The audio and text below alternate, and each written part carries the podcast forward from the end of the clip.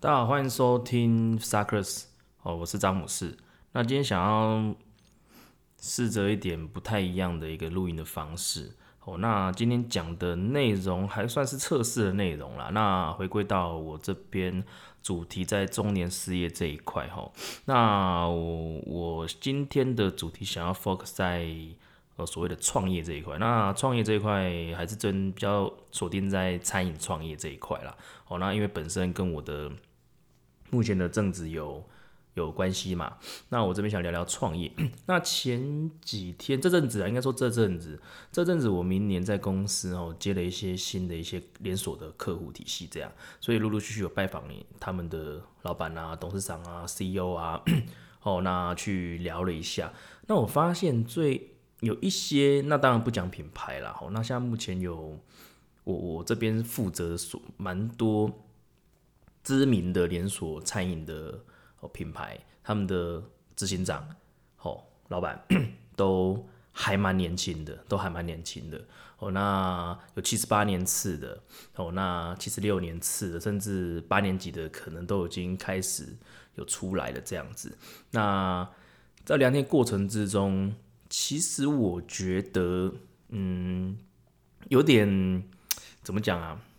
也不是说惊讶啦，就是说哇，现在的那种老板都那么年轻哦。那想想我在他们那个年纪的时候，其实也曾经想说要做一个创业的一个一个一个想法啦。当然，这些呃，我所接触到这些执行长，他可能呃那么年轻，就所有有有有一样有一定的事业，我觉得还是大概脱离不了家族啦，或者是说呃原本就家里就。不缺哦，不缺。然后当他有这样的一个机会点，这样子。那我们今天先不谈这原生家庭或者是他们的一个背景。好，那 我就想要聊聊我之前呃在跑业务的过程中认识的很多出来创业哦当老板的人这样子。那我之前呃遇到很多啦，哈，那很多。那大我大概分两类啊，我觉得大概分两类了哈。呃，很广广义的分两类。就是第一个有钱，但是他并不是这个圈子。那所谓这个圈子是，当然真的就是餐饮餐饮这一块了哈。有钱那不是这个圈子，另外是是这个圈子，但是没有钱。OK，那我们先讲前面有钱，那不是这个圈子好了。那我之前有个遇到一个一对夫妻，然后他们是主科，也不算退休，那算退休了，那他还蛮年轻的，就是存了可能也许几百万吧。哦，那他们要开一间西餐咖啡。的那种那种店这样子，OK，那从还在工地装潢的时候，那我就去拜访，我有去接驾，那才了解到说，哦，原来他们是哦新主主科那边算是退休，他们讲是退休了，好，那我是觉得应该是存了一定的钱，然后双方有公司就就来开所谓的餐饮吧，好 类似这样子哦，那蛮年诶不算年轻，大概四十几岁吧，哦，那他们的概念我觉得相对跟一般大众想的。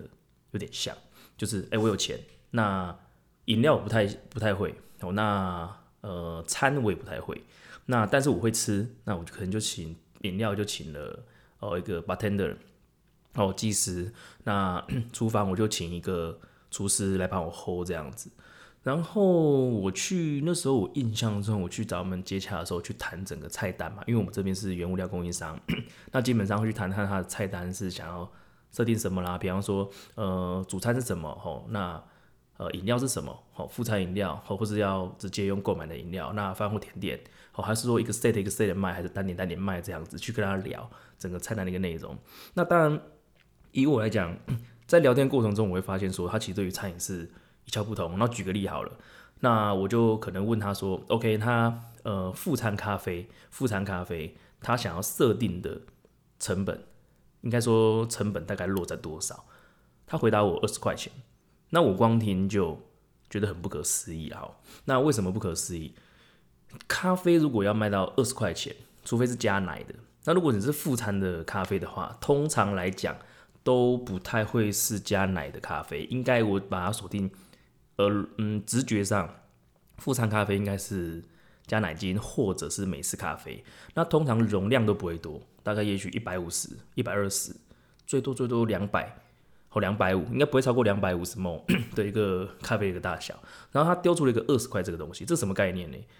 呃，一般来讲，富昌美式咖啡的话，以用豆子的克数去换算。那我先不包含呃怎么去煮它哈。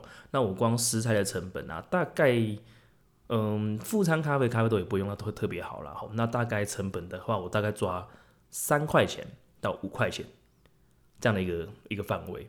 那那个老板他一丢丢出来就是二十块钱。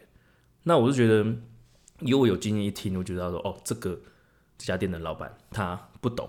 不懂哈，那我假设啦，假设今天我是那个他请来的 bartender 好了，二十块跟五块钱中间就价差十五块，那基本上我觉得比较贱的说法就会跟老板说，哦，老板你设定的价格太高了，那我建议这边副餐的话，我们用好一点的豆子，哦，那成本抓一抓可能是十二块，那事实上大家很清楚，十二块。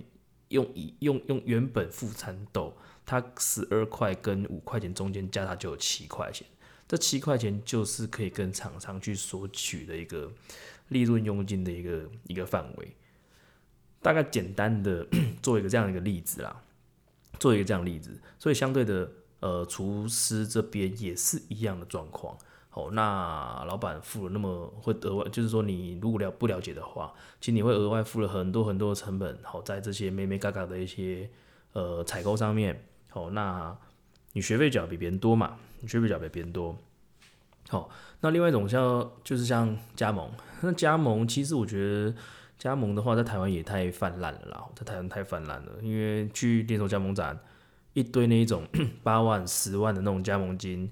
买断的，那其实那根本不要什么，不需要什么技术，随便随便找个代工厂，代工厂有调理包，或哦，假设咸酥鸡好了，它可能有那种呃冷冻的那种鸡的那种也是调理包啦，那就是嗯确定的这个货，然后就是买来卖咸水那个盐水鸡，那我只可能设定个设计个 logo，然后讲一套话术。然后让你付这十万块钱来卖这样一个水水水机，但其实我只要给你一个简单的摊子。那假设十万块好了，里面其实摊子那些那样弄弄大概才两万块钱。那我只要买断加盟给你就八万块钱，我就净赚。那这样子的状况，你看哦，只要时间被我被我这样子毁到，我就八十万就入账了，八十万就入账了，多好赚啊！好，那所以我觉得加盟在台湾。我觉得有点泛滥了，蛮多是那种有种，当然不乏也蛮多是真心有要经营总部的，我去加盟。那我觉得常常遇到一个状况，就是加盟主会有个迷失啊，就是说啊，就是我我我加盟啊，呃，假设一瓶鲜奶哦，跟你买是这个价钱，那我自己去外面买还比较便宜，或者是说相对的物料，比方说呃果果果果酱好了，果酱果汁啦，好，你这个外面。外面才卖多少啊？你卖的会不会比外面贵？那其实我觉得大家有点一个逻辑是哦，大家只在价格上面去去去做平衡。那事实上啊，呃，如果一个好的连锁加盟总部，其实背后有很多一些隐形的成本，比方说采购系统、好食安系统、屏保系统、好然后行销、哦然后很多营运，那这些这些的成本都是在维持这样一个品牌的一个呃。发展潜力、稳定性嘛，那身为一个加盟主，他会只去看一个物料的成本，他并没有去想说，假设今天是他自己当老板，所谓的采购啦、食安啦，哦，还是一些行销啦，甚至研发，全部要自己来，他能不能消化？所以很多加盟主他不了解这个，当然也也也蛮多是那一种没有想要经营的加盟总部啦。他就只是想要赚你的加盟金，也有这样子的，也有这样子的。好，那我觉得，所以说你去加盟，是你完全没有相关经验，我觉得你就是碰运气啊，百分之百是碰运气啊。那如果说你有相关的一些餐饮经验，那我觉得你去加盟，你的成功几率比较大，是因为第一个你了解这样一个东西，你去加盟的话，学习取这套 know how，那后面自己发展自己的一个品牌，我觉得那个机会点才会有。好，所以。如果你今天要创业的话，你只是有钱，我觉得太危险了。那如果说，呃，你有相关的经验，那刚好也有点钱，我觉得才会相对的成功几率，我觉得会比较比较高一些啦，比较高一些啦。今天关于这种创业的部分，还有加盟，先做一个非常非常浅谈的内容。那毕竟这一集算是比较实实验性质的录音啦。毕竟这个人生嘛，短短六七十年，对不对？你要赚什么大钱？如果只靠这种固定的死薪水，你是要存到什么时候才可以有你想象中的那种所谓的有钱，或者是生活无余啊？对不对？可能养老都不够了。所以我觉得斜杠啊、创业啊，我觉得是人生。必定会经过的一个一个路程啊，我我觉得大至少是大部分的人应该都会有这样的一个想法。好啊，今天就大概随便聊到这边吧。